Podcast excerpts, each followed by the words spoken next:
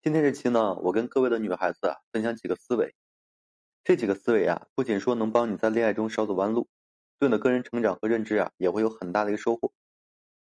首先呢，第一个思维就是要专注自身的发展，凡事呢以目标结果为导向。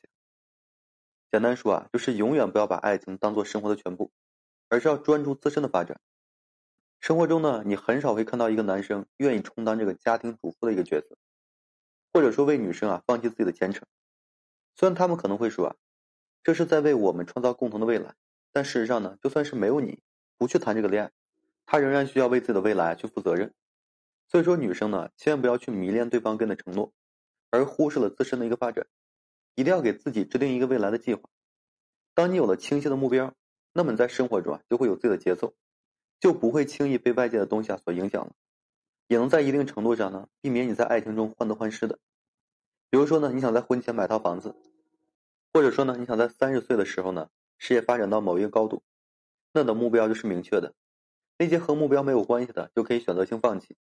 比如呢，是否要和这个男生呢共同还房贷，或者是为了他改变，放弃自己的职业规划等等。这样的是遇到问题啊，要着手去解决问题，而非要发泄情绪。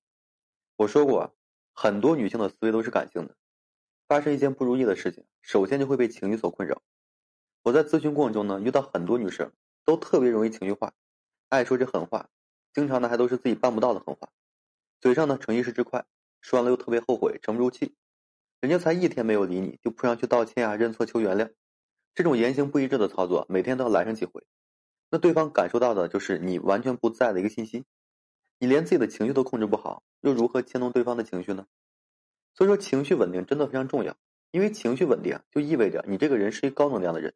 撑得住场，但凡说撑得住场、镇得住场的人，都是在感情中啊占据高位的，具备高价值的。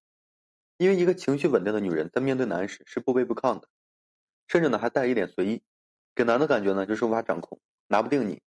那他在面对你的时候，才需要更加小心翼翼的去揣摩。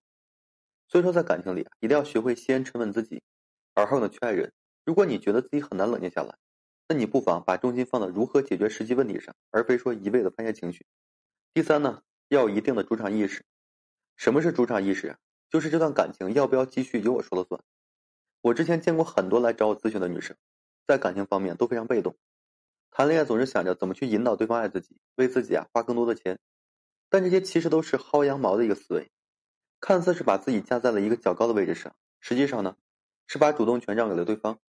一旦对方不再付出和给予了，那么你就会完全陷入到崩溃的一个状态，不知道该怎么继续下去了。所以说，想要在感情中占据高位，就一定要有自己的主场意识，清楚的要有一套自己的恋爱规则和这个节奏，不能说任由这个男人捧杀自己，给自己啊制造各种让自己上瘾的暧昧体验。比如说，男生做到什么样可以说做你的男朋友，做到什么样才可以说得到你的付出。相处中呢，一旦说他有什么样的表现，你就要坚定的拒绝他。这些所有的标准和规则都要由你自己来定，而不是说被对方呢牵着鼻子走。其次就是不要被动的等待。我说过，被动等待的人都是没有什么选择权的。你要拥有自己的主场意识，应该是你去撩别人，去捧杀别人，去刺激别人的一个情绪。撩到最后呢，他要是喜欢你了，你可以说考虑是否跟他继续在一起。要是撩到最后，他不喜欢你呢，也无所谓，迅速换个目标就好。所以说，大家要学会自己掌握节奏，而非被动等待。这点真的应该跟这个男人好好去学习一下。男在这个暧昧阶段就是充满了主场意识的。